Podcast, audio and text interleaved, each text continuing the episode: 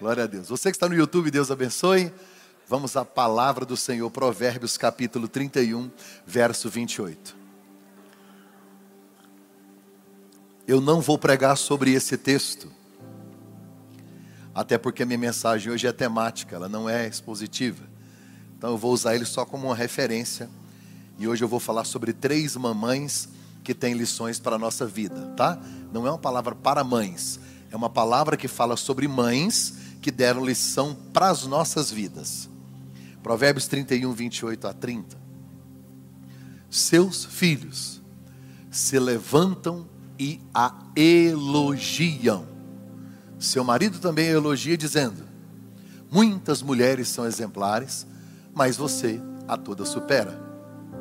A beleza enganosa, a formosura é passageira, mas a mulher que teme ao Senhor, essa será elogiada. É uma versão que diz louvada. Louvada ou elogiada, no caso aqui é a mesma coisa. Você pode ler o tema comigo? Um, dois, três. Amor que não se mede. Ah, eu sei que você pensou nisso, mas não tem nada a ver. Vamos lá. É o sorteio do bazar? Traz aqui. Agora, agora você imagina. Tinha que ter falado antes, filho. Já li a palavra. Agora estragou minha gravação da mensagem. E se eu não ganhar, aí que eu vou ficar estressado mesmo. Nossa, tem muito cupom, Carla. Carla, o bazar foi um sucesso, acho que foi o melhor de todos. A Carla é a coordenadora. Gente, ela é voluntária. E eu acho assim, ela trabalha intensamente com a equipe dela. É impressionante o amor que esse pessoal tem para fazer as coisas. E é tudo com muita excelência. Muita excelência. Eu já vi bazar em muitos lugares, mas o da Family, ele é diferenciado. Realmente faz a diferença. Então, nós vamos fazer o sorteio. Esse aqui é do quê? Esse aqui é de quem doou roupa. E aquele é de quem comprou? Esse vai ganhar o quê? Um celular. Um sonho de valsa? Um celular Samsung. Ah, um celular Samsung. É eu que tenho que pegar?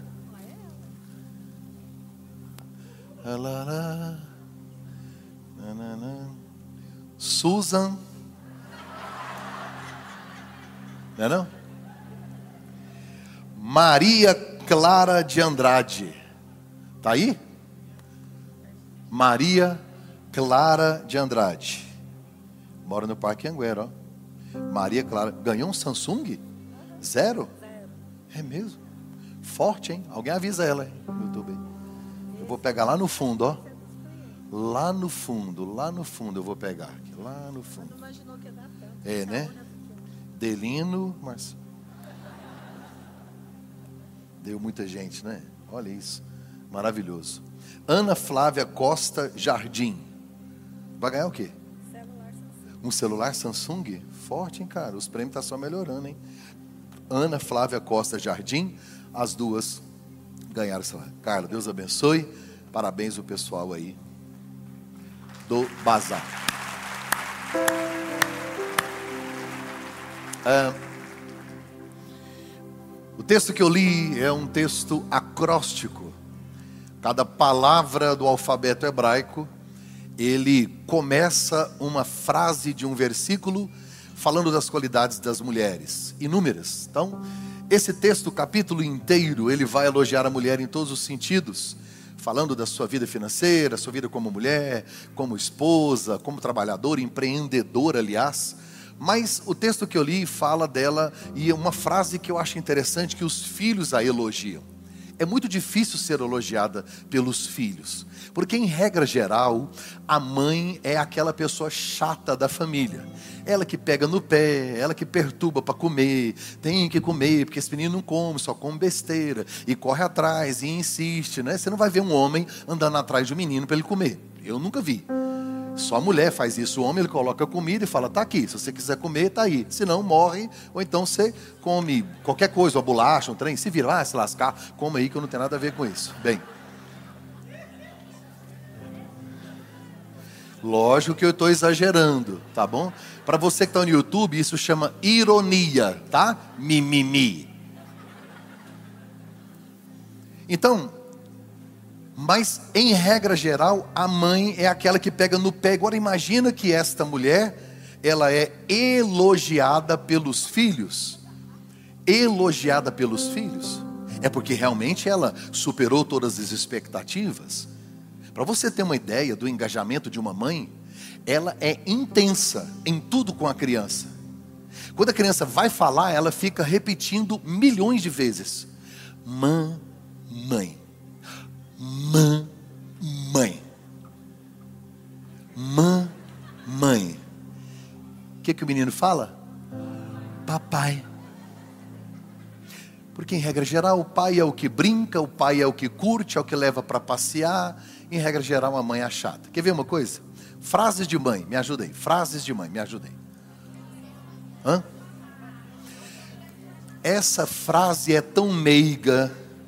Tá aqui uma menina jovem que já foi sofreu bullying em casa. Olha a frase: se eu for aí, eu esfrego na sua cara.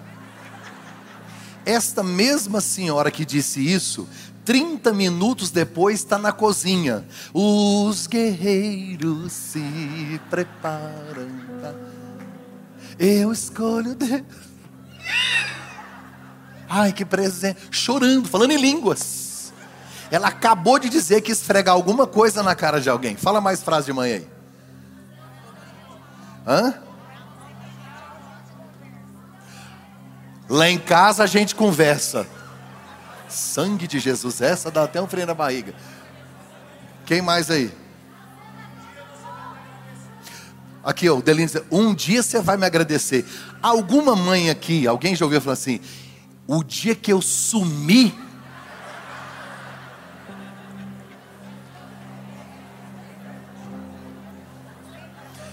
Você quer ver uma outra frase? Aqui, você já ouviu. Na volta a gente compra.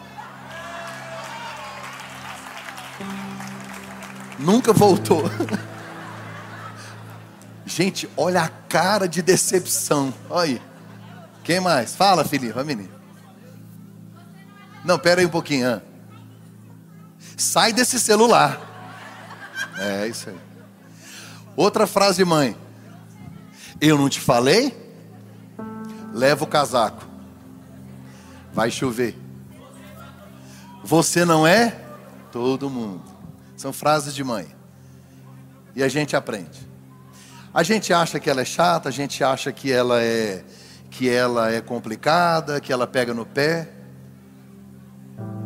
Até que um dia ela se vai. O dia que a minha mãe esteve na UTI, entubada, quando eu cheguei, havia um espírito de morte dentro do quarto. Uma sensação de perda indescritível. Porque quando uma pessoa passa por qualquer tipo de momento ou de dificuldade, que ela sabe que todo mundo sumiu, ou que ninguém vai apoiar, ou que todo mundo desapareceu, ou que ninguém vai entender, e independente do que você passa, em regra geral, ela vai estar sempre lá. Mãe é a arca que Deus construiu para salvar os filhos dos dilúvios da vida. Por mais complicada que ela seja, é sua mãe.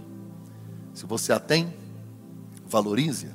Se você não tem, quando a Bíblia diz honre pai e mãe, é honrar os princípios que foram ensinados. Como ela gostaria que você vivesse hoje aquilo que ela te ensinou. Toda mulher nasce pronta para ser mãe. Ela tem seios, ela tem útero, ela está preparada biologicamente, fisicamente e também emocionalmente. Tanto é que a mãe, ou desculpa, a mulher, em regra geral, ela é mãe dos filhos, ela é mãe da amiga, ela é mãe da mãe, às vezes, e se vacilar, ela é mãe do marido. Eu vou abrir um parênteses para falar um negócio muito sério com casais aqui. Posso? Eu quase não falo nada de casais do escudo, mas hoje eu preciso falar. Não chame a sua esposa de mãe. Não chame seu marido de pai. Porque o seu inconsciente registra. Sabe o que acontece? você vai perdendo o desejo na relação íntima. Porque nenhuma mulher quer se deitar com o pai. Eu não estou enchendo linguiça, eu estudei para te falar isso aqui. Pode perguntar para qualquer pessoa inteligente. Pastor, eu acho que não tem nada a ver. Então se lasque sozinho, não tem nada a ver com isso. Fique à vontade. Seu marido não é seu pai, ele é seu macho, seu marido, e o trate assim. A sua mulher não é sua mãe, ela é sua mulher. Ela não pode ser sua mãe, ela não é sua mãe. Sua mãe é sua mãe, sua mulher é sua mulher. E esta relação precisa ser muito bem definida, para que não haja crise nos relacionamentos. Fecha o parênteses e hoje Deus colocou no meu coração para falar sobre três mães que vai nos ensinar para a vida. Elas não vão ensinar a gente a ser mãe, não é uma palavra para mães, é uma palavra de mães que nos ensinam para a vida em todos os aspectos.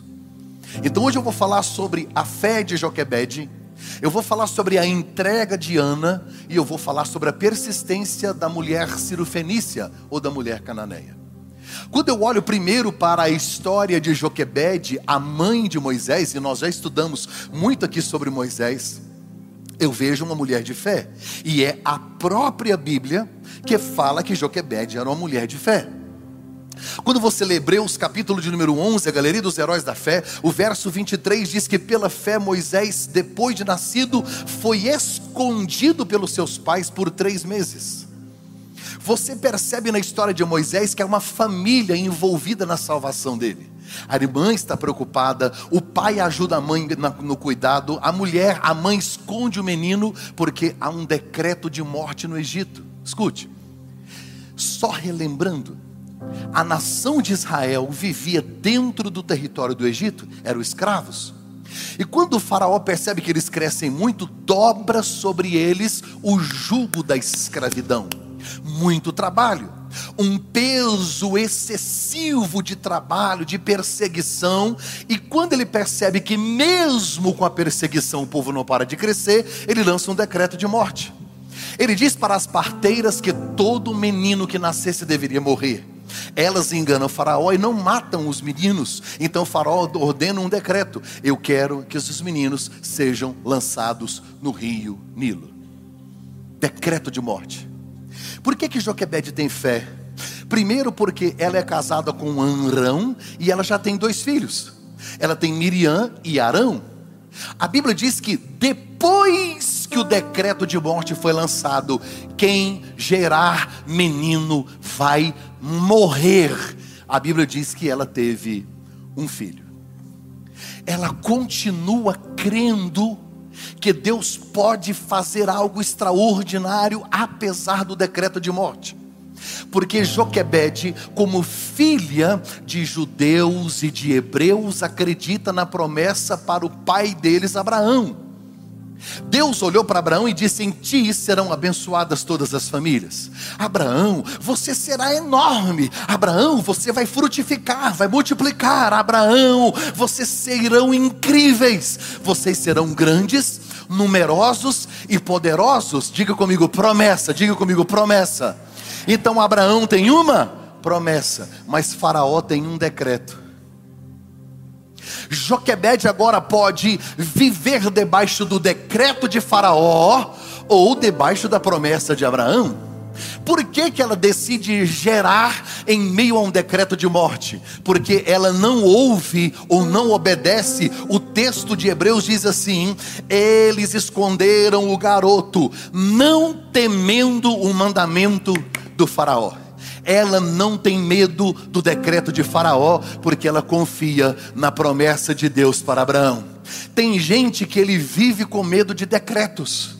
Tem gente que vive com medo de perseguição, pessoas que vivem por causa de notícias, por causa do governo, ele ouve outras vozes e deixa de viver o extraordinário e de gerar talvez algo que Deus planejou com medo. Só que a family não vive por decretos de Faraó. Eu não dependo do decreto do Faraó. Eu vivo debaixo de uma promessa de Deus. Se Deus prometeu que vai prosperar, que vai crescer, que vai multiplicar, que vai dar certo, que ele está no negócio. Casei, não deu certo. Pastor, posso casar de novo? E já deu certo, não é que vai não. Será muito melhor do que você está imaginando. Pastor, mas eu já fechei a minha empresa porque o decreto do faraó diz que a economia está terrível. Pode abrir outra, porque agora a prosperidade de Deus vai chegar. Eu sei que há um decreto de morte, mas eu não creio num Deus de morte, eu creio num Deus de vida. E se Faraó disse não, Deus disse sim. Se Faraó disse vai morrer,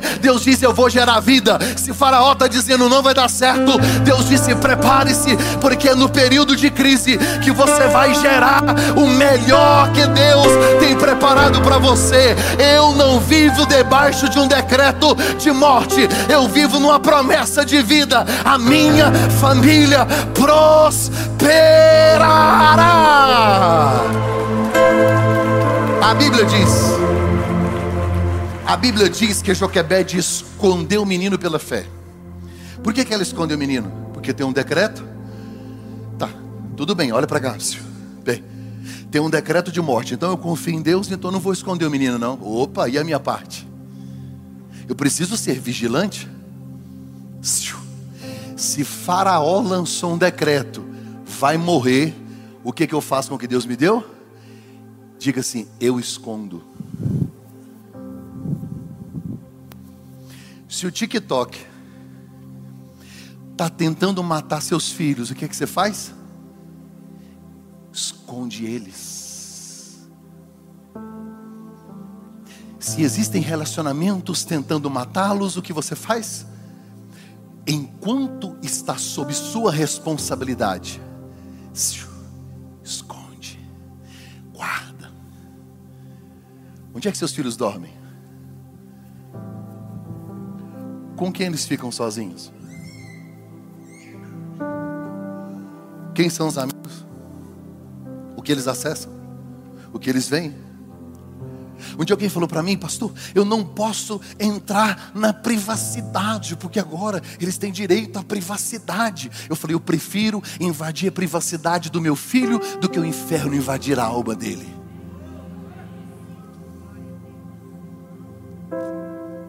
Se o meu projeto corre risco, eu escondo, eu protejo. Guarda. Cuida do que Deus te deu.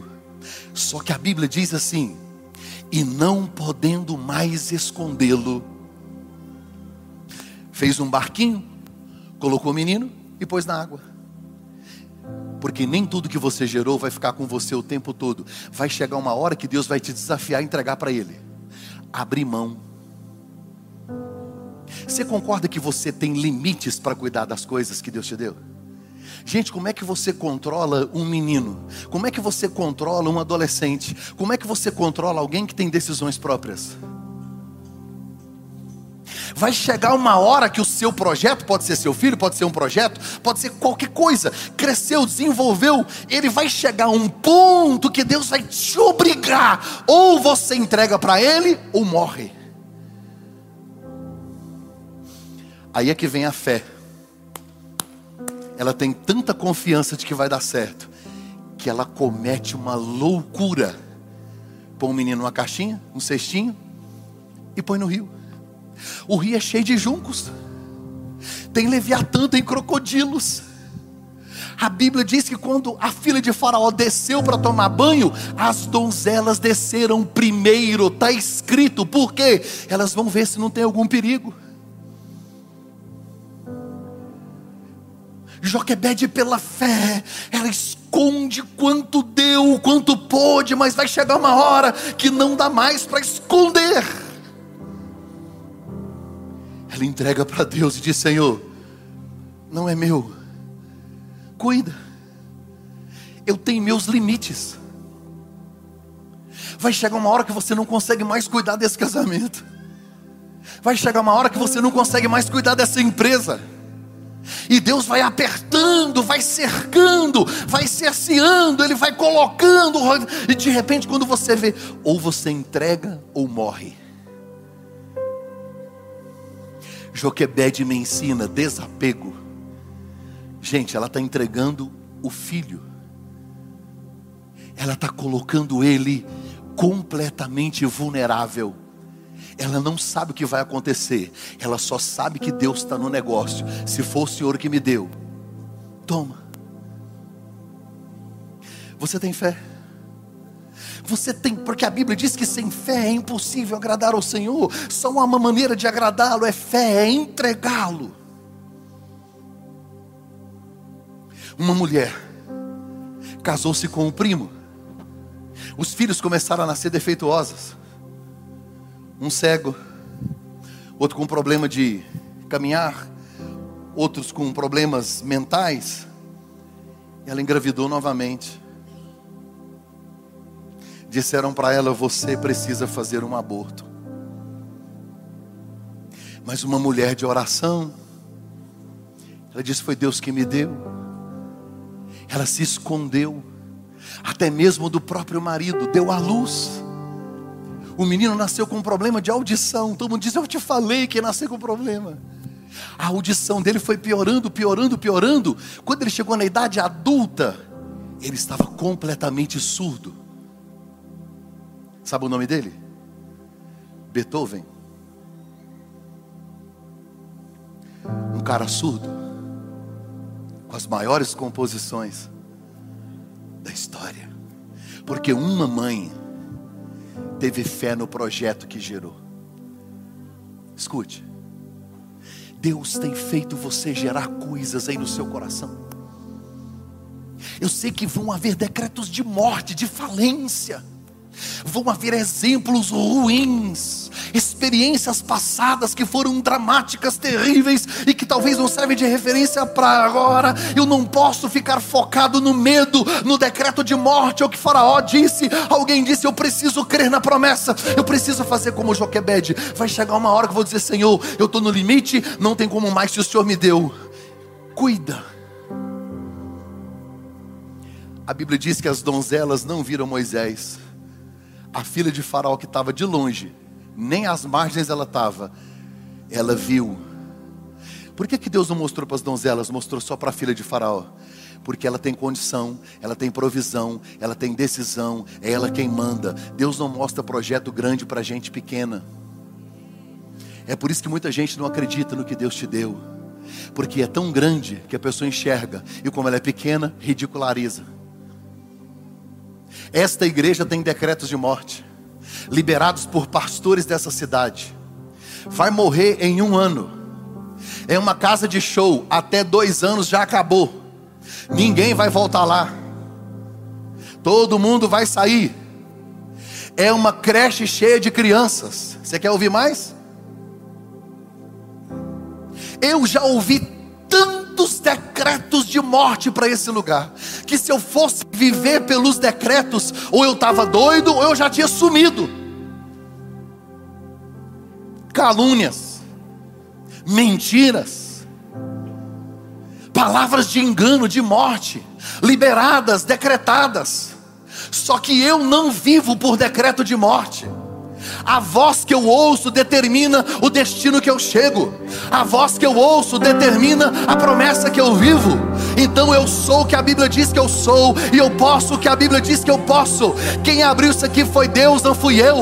Igreja não abre e nasce. Nasceu em Deus, está na direção de Deus, vive para Deus, é um projeto de Deus, está no coração de Deus e eu abro mão. Não é meu, não tem dono, é de Deus. Eu já entreguei. E se eu entreguei, Deus vai colocar o projeto dele na mão de quem ele quer, quando ele quer e no tamanho que ele quiser. Ninguém vai impedir operando Deus. Quem impedirá?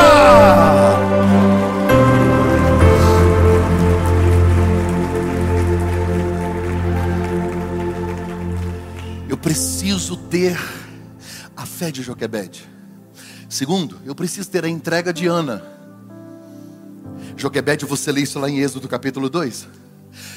Ana, 1 Samuel, capítulo 1. A entrega de Ana. A entrega de Ana. Eu amo a história de Ana. Ana só tem um sonho: ser mãe. Imagina comigo que todo mundo, de maneira natural, todas as mulheres eram mães. Tem algo mais simples e mais natural do que você casou numa época que não tinha métodos contraceptivos? Ser mãe. O que era normal para todo mundo, para ela constituiu-se uma dor, uma impossibilidade. Todo mundo gera, menos ela. A primeira crise de Ana é consigo. Imagina comigo que ela tem uma crise com ela mesma. Olha para cá, não estou falando do século 21. Todas as vezes que você estiver falando de Bíblia, pensa como é que era lá. Três mil anos atrás, qual a função de uma mulher? Gerar filhos. Se ela não gera, como é que você acha que está a autoestima dela? Na cabeça dela está assim: eu sirvo para. Tem gente aqui dentro assim. Tudo que você planejou gerar nunca saiu do papel. Nem da sua vida emocional, nem do seu sentimental, nem nas suas finanças. Você sabe quanto tempo Ana orou por isso? Quase 20 anos. Ela tem uma crise com ela, crise existencial. Eu me lembro que eu trabalhava numa multinacional e quando eu deixei a empresa, que eu fui viver da obra, eu fiquei nove meses desempregado. E depois eu me lancei no ministério, me ofereci como pregador e fiquei um ano sem ninguém me convidar. Como é que você é um pregador que ninguém te convida? Olhava para o telefone, não tocava. Tinha fixo na época. Um dia eu olhei para o celular, falei: Senhor, não chega uma mensagem. Chegou a mensagem. Abri, estava lá, te informa. Seus créditos acabaram. Pensa numa luta. Como é que você não fica em crise se Deus está em silêncio? Quase 20 anos, Ana dizendo: Eu só quero um filho. Olha, todo mundo tem filhos. Além de ter uma crise consigo, a Bíblia diz que na oração dela, ela vai dizer assim: O dia que o Senhor se lembrar de mim, o dia que o Senhor não se esquecer, sabe o que ela está dizendo? O Senhor esqueceu de mim. Deus esquece da gente? Não, é uma crença religiosa. A época de Ana ensinava se você não pode ter filhos, foi Deus que fechou sua madre. Ele esqueceu de você, ele não gosta de você. E ela acreditou nisso. Quantas pessoas sofrendo por crenças religiosas, crenças relacionadas a dinheiro, crenças relacionadas a tantas coisas.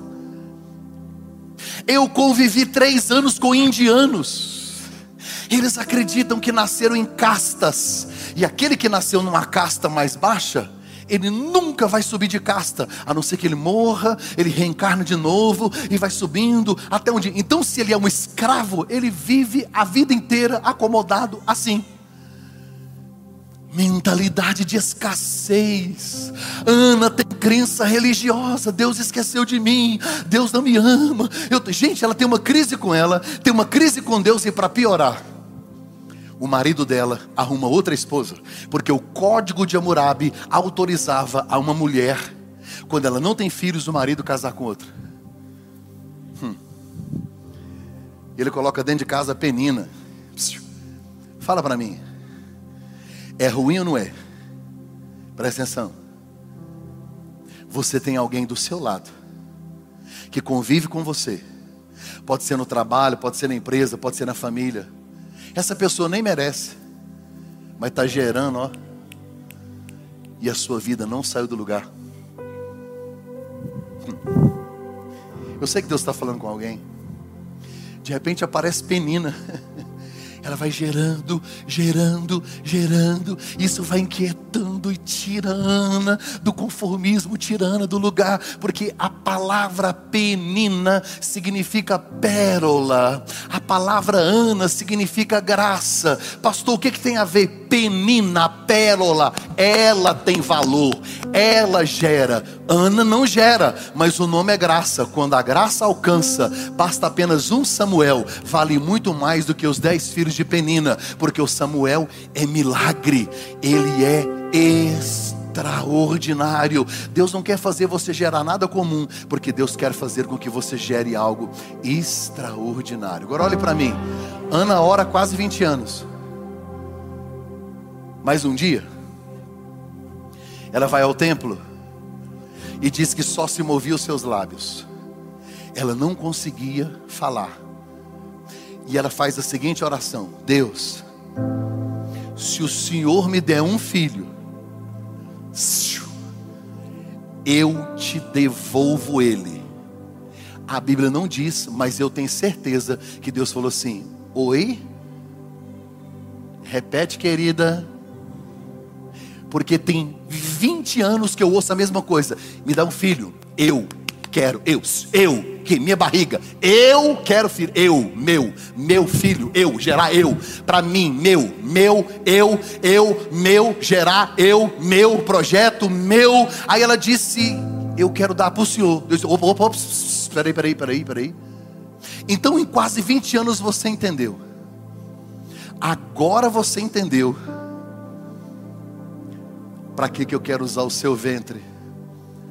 Para que, que eu quero usar você? Porque o que você vai gerar não tem a ver com você. Ana quer gerar um filho para ser bênção em casa. Deus quer gerar um profeta para ser bênção de uma nação. Ana quer gerar um filho para matar o seu desejo. Deus quer gerar um filho para matar o desejo do coração dele.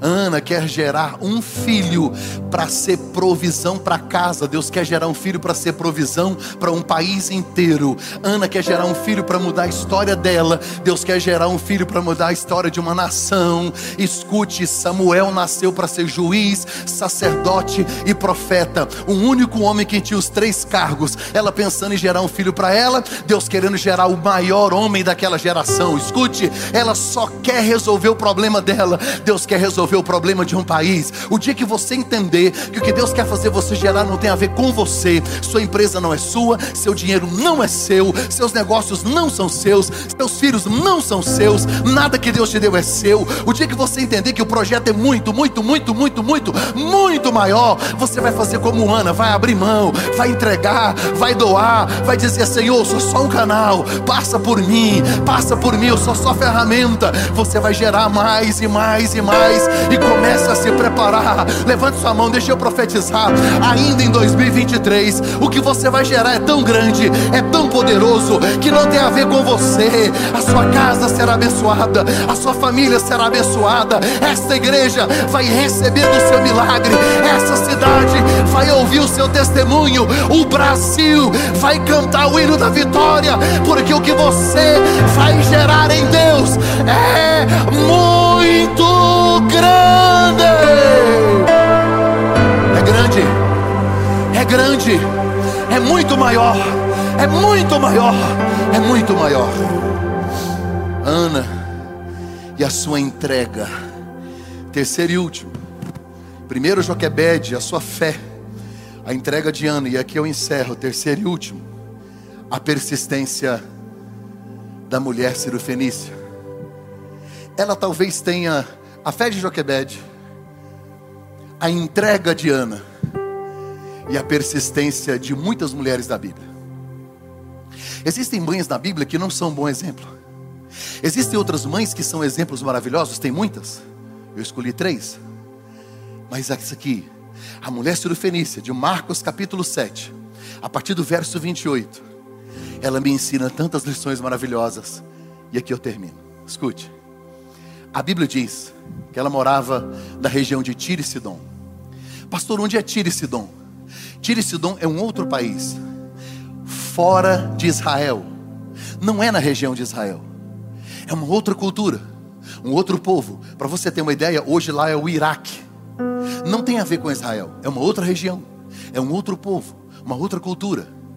Esta mulher vive numa região onde não tem templo, não tem sacerdote, não tem ensino bíblico, não tem sacrifício de cordeiro, não tem nada. Ela não tem acesso a essas informações, ela não tem acesso à Bíblia, ela não tem acesso ao templo, ela não tem acesso a sacerdote, ela não frequenta sinagoga, ela não é crente. Ela vive numa terra de idolatra, de idolatria, de idólatras. Mas a Bíblia diz que a filha dela estava miseravelmente endemoniada em casa. E a Bíblia vai me dizer que Jesus saiu de Israel atravessou os limites da fronteira de Israel, entrou com os apóstolos na região de Tiro e Sidom.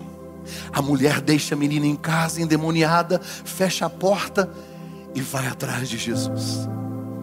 O que eu gosto nela é que a primeira coisa que ela faz é gritar Jesus, chamando ele de Senhor.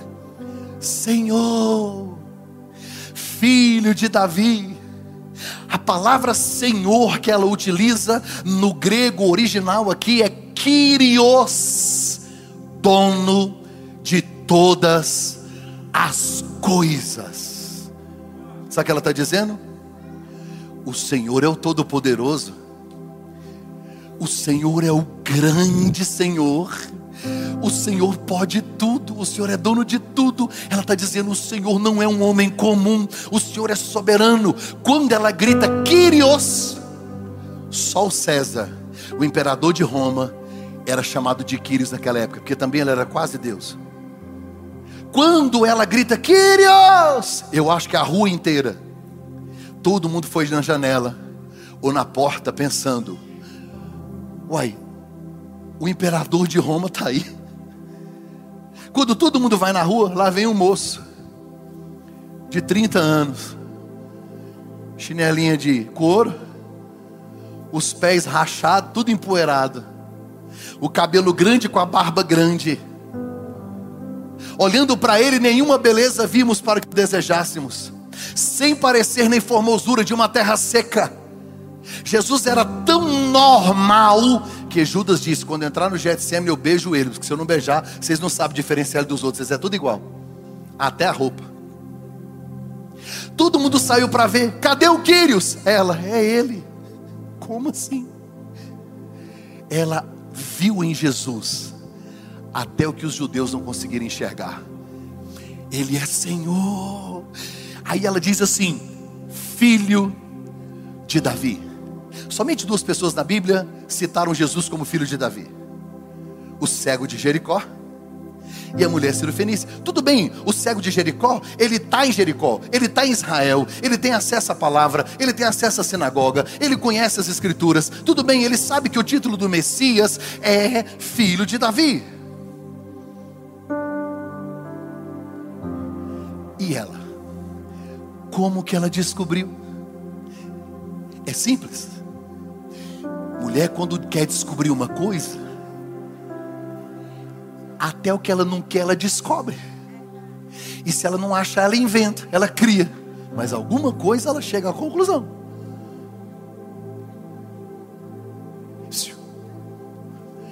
Um dia Jesus estava numa sinagoga, ele abriu Isaías e leu o texto que fala do Messias. Ele disse: Esse texto fala sobre mim. Jesus leu o texto e disse: Esse texto fala sobre mim. Pastor, qual era o texto? O Espírito Seu está sobre mim, porque Ele me ungiu para dar vista aos cegos e dar liberdade aos cativos. Só o Messias, e através disso, vista aos cegos, e libertar pessoas de espíritos malignos, porque no Antigo Testamento não tem isso. Só Jesus faz isso. Sabe o que ela está dizendo? Eu sei quem o Senhor é. O Senhor é o Messias. O Senhor é o dono de todas as coisas. Eu não vou perder essa oportunidade. Aí a Bíblia diz que ela gritava. Olha a Bíblia dizendo: E Jesus não lhe respondeu palavra. Jesus responde o grito dela com o silêncio. Porque não é o grito que chama a atenção. No caso de Ana, foi o silêncio da alma. Não é o grito. Jesus respondeu ela com silêncio. Jesus, filho de Davi. Jesus não lhe respondeu palavra. Tem como você ter uma comunicação sem palavras? Sim ou não? Sim ou não? Quem é casado sabe que tem. Oxi! Um olhar substitui mil palavras. Eu, por exemplo, amo pregar para casais. Amo. Principalmente quando a Susan não está. Se ela não tiver, eu xingo os homens, eu brinco com as mulheres, fala que eu quero. Eu fico quase um Jesus Júnior. O povo que está sentado, falei, esse cara é o melhor marido do planeta. Quando ela senta, eu mudo o discurso. Porque às vezes eu falo um negócio top, tão bonito, o povo até aplaude. E ela com óculos dá uma olhada assim.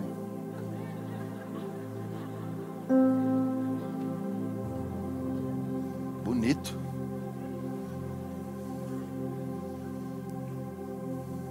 O João olhou para mim e falou assim: forte.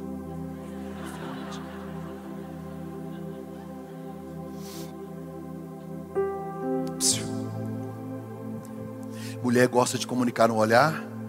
Mulher fala nas entrelinhas, sim ou não? Mulher fala, mulher não vai direto ao assunto. Tem graça. Lembra que eu contei que eu estava viajando com a Suza?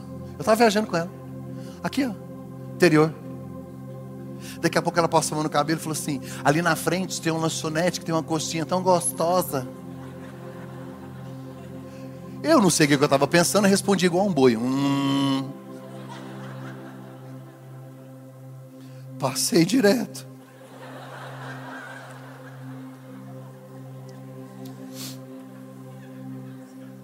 A mulherada fica assim, insensível.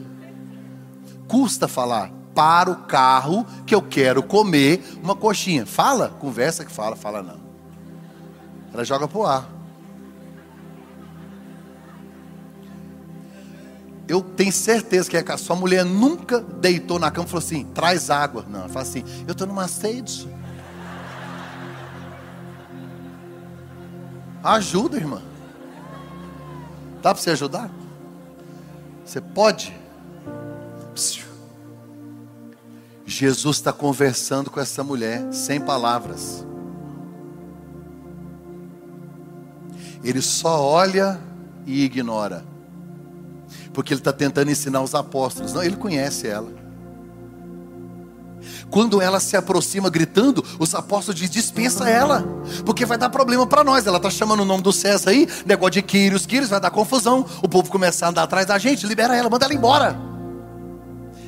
Jesus fala bem alto para ela ouvir: Olha, eu não vim senão primeiro as ovelhas perdidas da casa de Israel.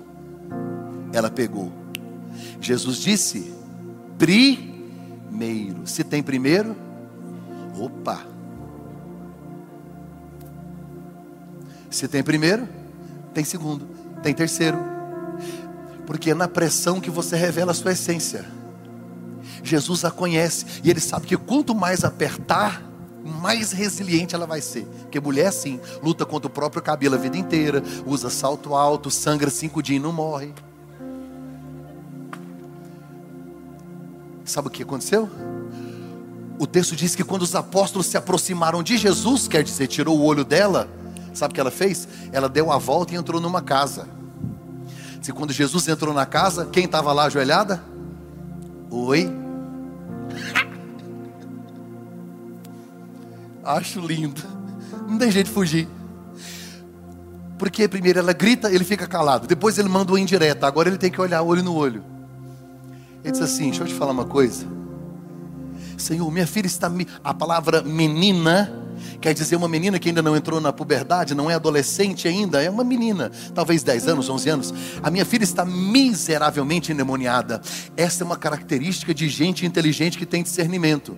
Minha filha não está desobediente, minha filha não está doente, minha filha não está revoltada, minha filha tem um problema espiritual. Os pais precisam discernir o que tem. Quem conhece o seu projeto, quem conhece o que gerou foi você. É você que tem que fazer uma análise da real situação. Não adianta tapar o sol com a peneira. Ela disse: A minha filha tem demônios, um ninho de demônios, endemoninhada.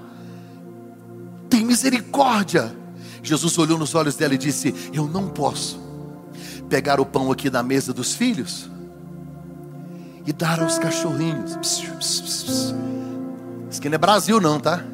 Isso aqui é Palestina. Tiro e Sidom, dois mil anos atrás. Então Jesus não está dizendo que ela é uma cachorra, não tem. Aqui no Brasil tem até música. E aí não, não, não é pejorativo. Jesus não está no Brasil. Jesus está na Palestina, Tiro e Sidom. Por que, que ele usa a palavra cachorro no diminutivo? Porque nem todas as famílias tinham pet. E quando tinha um animal de estimação, usava no diminutivo. Uma ovelhinha, quer dizer, não é para matar. Um cordeirinho, não é para o sacrifício. Uma cabrinha, não é para é para mim, é para mim. E um cachorrinho. Era um animalzinho de estimação que só as crianças usufruíam. Os adultos nem davam moral para isso. Não é igual hoje, mãe de pets. Esses dias eu vi lá uma moça evangélica. Olha, meu bichinho morreu. Aí fez enterro, fez tudo. Chorou e tal, pôs flor. Aí pôs assim: até breve nos encontraremos na eternidade. Eu falei, uma pessoa que crê na Bíblia e acredita que um bicho vai para o céu, ela não entendeu o sacrifício da cruz. Você não vai ver o bicho lá no céu. Jesus não morreu por bicho, morreu por gente, almas. Bicho não tem alma. Ele é maravilhoso, ele é bonitinho, você vai cuidar dele. Morreu, acabou. Ponto. Não é opinião. Não estou nem aí com a sua opinião.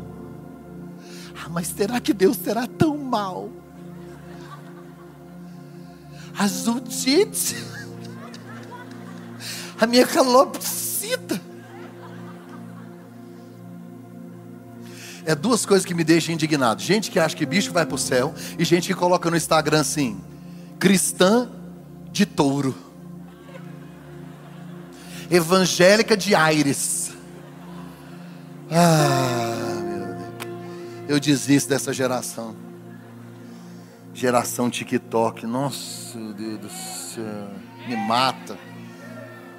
Ai, meu Deus. Deixa eu voltar para a Bíblia que eu preciso acabar com isso aqui. Senhor, eu sei que eu não mereço pão, porque eu não sou filha, eu sou só um animalzinho que nem merece. Mas deixa eu contar uma coisa para o Senhor: que quando os filhos estão comendo, às vezes caem migalhas. E os bichinhos podem comer porque eles não têm acesso em cima da mesa, mas têm acesso aqui ao pé da mesa. As crianças gostam, dá um pedacinho para a gente. Ai, Jesus não aguentou não. Pastor, por que, que ela se sujeita? Porque aquilo que ela gerou para gerar vida trouxe morte. A menina que ela gerou para trazer felicidade trouxe tristeza, infortúnio, confusão. O projeto que ela gerou para trazer alegria trouxe desgraça. Aquilo que ela gerou para ser honra trouxe desonra. Aquilo que ela trouxe para ser seu troféu é vergonha. Ela está em desespero. O que uma mãe, um pai não faz por quem ama. Ela disse: Minha filha está miseravelmente endemoniada. Tem misericórdia de mim. É doloroso ver o que eu gerei numa situação assim, Senhor. Eu faço o que for preciso, me dá uma migalha.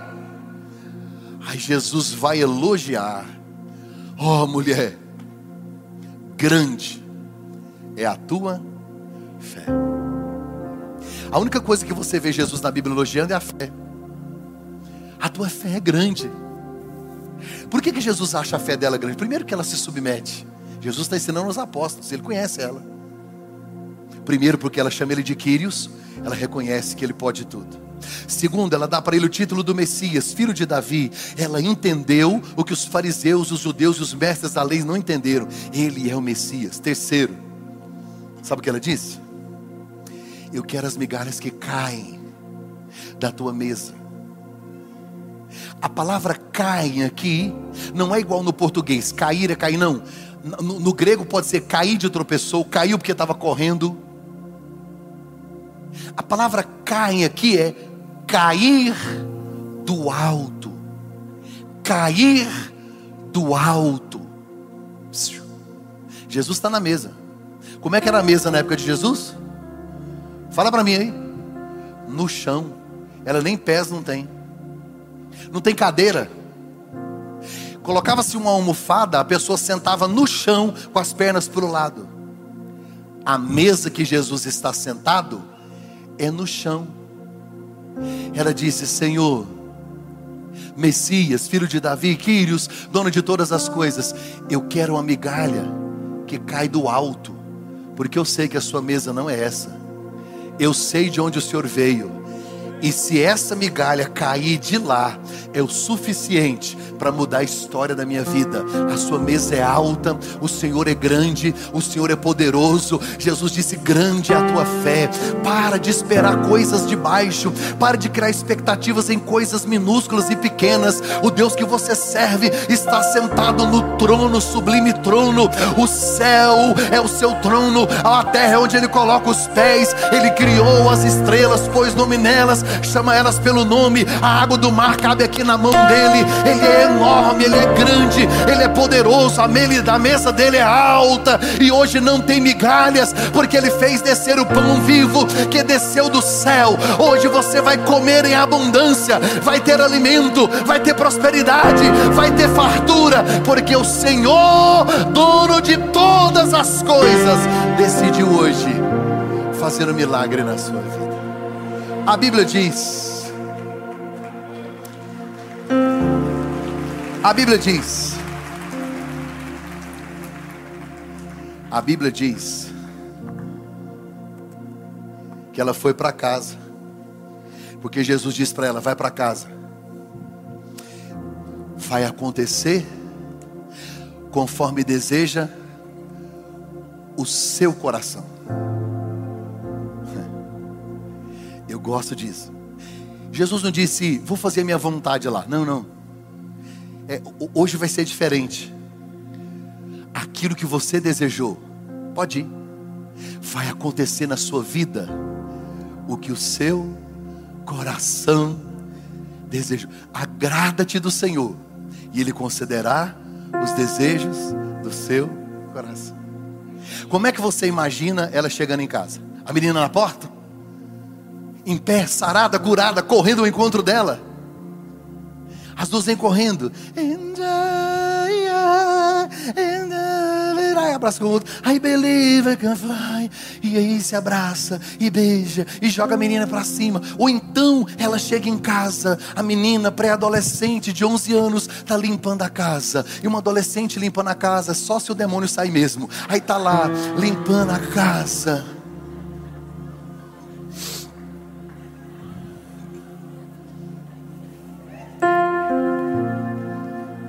Brincando.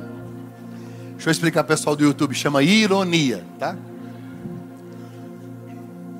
Mas a Bíblia diz o seguinte: que quando ela chegou em casa, a frase da Bíblia é assim: e ela encontrou a menina deitada na cama.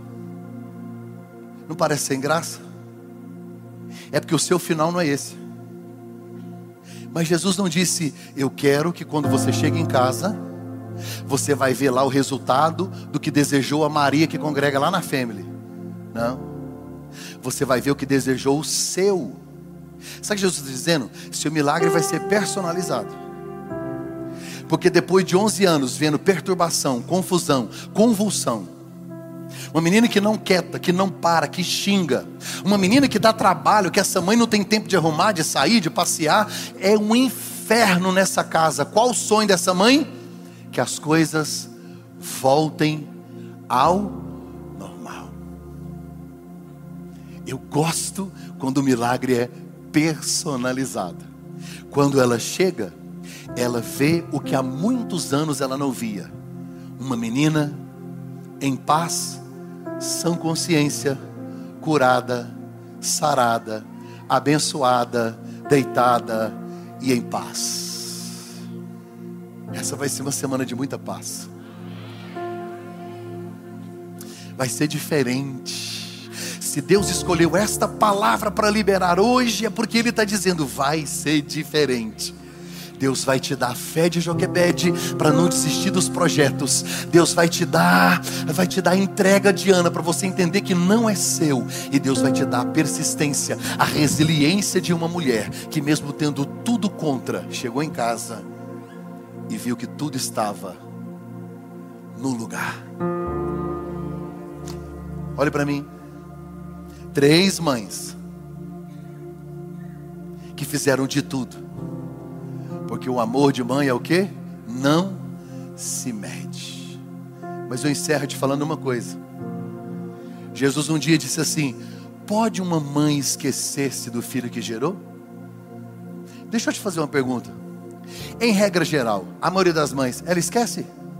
Ela abandona? Não, uma mãe normal. Mas Jesus sabia que nos últimos dias algumas mães, por problemas psicológicos ou por outras coisas, abandonariam, entregariam, doariam. Jesus sabia, ele disse: se porventura, a gente sabe que nenhuma mãe faz, mas se algum dia uma mãe decidir abandonar, Jesus disse assim: Eu jamais, jamais me esquecerei, jamais abandonarei, porque o amor que não se mede, não é um amor de mãe, é o amor de Deus que a Bíblia diz assim: Deus amou o mundo de tal. É esse amor que vai nos alcançar hoje. Esse amor vai ser tão poderoso no seu coração, que se esse amor não estava na sua casa, através de você, vai entrar lá. Você vai transbordar na sua família. Você vai transbordar no seu casamento. Você vai transbordar no seu trabalho, aonde você passar. Deus hoje decidiu abençoar a sua casa com o amor de Jesus, que é o amor que não se mede, o amor acima de todas as coisas, que se sacrificou na cruz, para que você pudesse viver tudo que essas mulheres viveram na Bíblia Sagrada. Eu queria que você ficasse em pé. Eu queria orar por você dois minutos. Eu queria que você fechasse os seus olhos.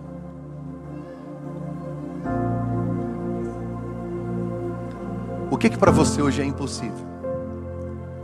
Gerar como Ana? Proteger o projeto como Joquebede? Ou persistir como a mãe da menina? Porque você já está cansado de lutar e não consegue ver nem o ministério prosperar, nem as finanças, nem a sua casa. O amor que não se mede todas as coisas, hoje, pode mudar a história da sua vida. Feche os olhos, Pai. Graças nós te damos nessa noite.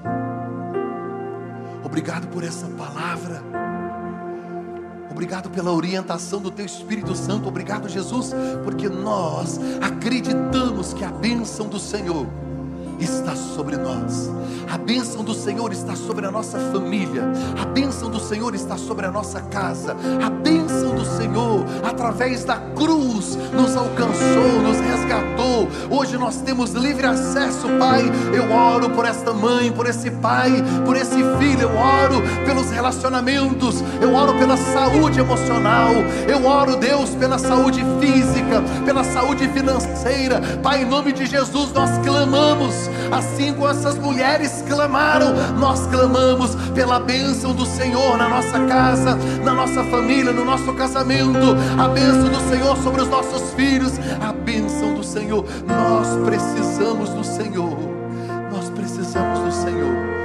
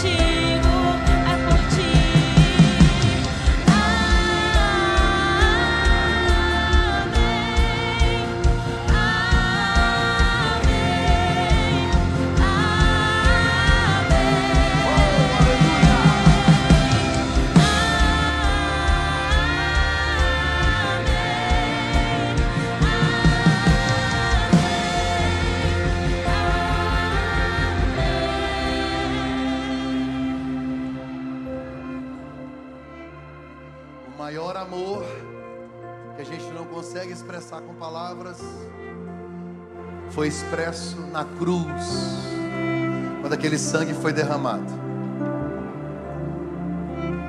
Jesus hoje está dizendo para algumas pessoas: quer que a bênção esteja na sua casa? Quer que a bênção esteja? Você quer ver libertação, como na vida daquela mulher? Quer gerar projetos saudáveis que nasceram no coração de Deus? Você quer entender o propósito de Deus para a sua vida? Você tem que caminhar com Ele. Essas mães estão me ensinando que só em Deus eu posso viver uma vida extraordinária deixar de ser medíocre, pequeno, sofrer nas mãos do diabo, viver uma vida só, isolado, fazendo o que está na minha cabeça, gerando só para mim, mas eu preciso entender que Deus, o soberano, o Quírios, o grande, o maior, tem um projeto, e quando Ele alinha o coração dele com o meu, tudo muda.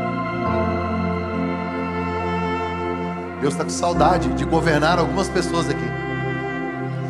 Quando a mulher chama Jesus de Senhor, ela está dizendo: o Senhor podia mandar na minha vida.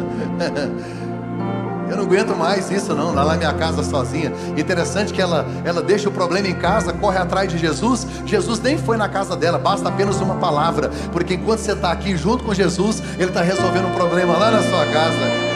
Ah, Ele é maravilhoso. Mas tem gente que está precisando recomeçar com Ele. É? Recomeçar. Estou falando de religião, não. Ana tinha uma crença religiosa. Senhor, o senhor esqueceu? Não, ele não esqueceu, não. Ele está com saudade de muita gente. Assim como o pai do filho pródigo também estava com saudade, mas o pai nunca saiu de casa, porque ele espera que o filho volte, porque o filho sabe o caminho da volta. Hoje, você que está aqui, está afastado do seu relacionamento com Jesus, você vai voltar agora. Não estou te convidando, estou te dando uma oportunidade, é uma intimação de Deus para a sua vida. O inferno existe, o caminho da morte é real, e a única maneira de você fugir dele para viver uma vida extraordinária aqui e ainda ter a garantia da vida eterna é Jesus. Não tem outro jeito. Para de viver sozinho. Para de tentar gerar sozinho as coisas. Tá cansado, tá cansada. A depressão te pegou, a ansiedade, o medo. Por quê? Você está tentando fazer na sua força. Já deu. Você vai voltar hoje. Você vai voltar agora. O sangue que foi derramado já pagou por isso. Você só não está vivendo porque você não toma posse.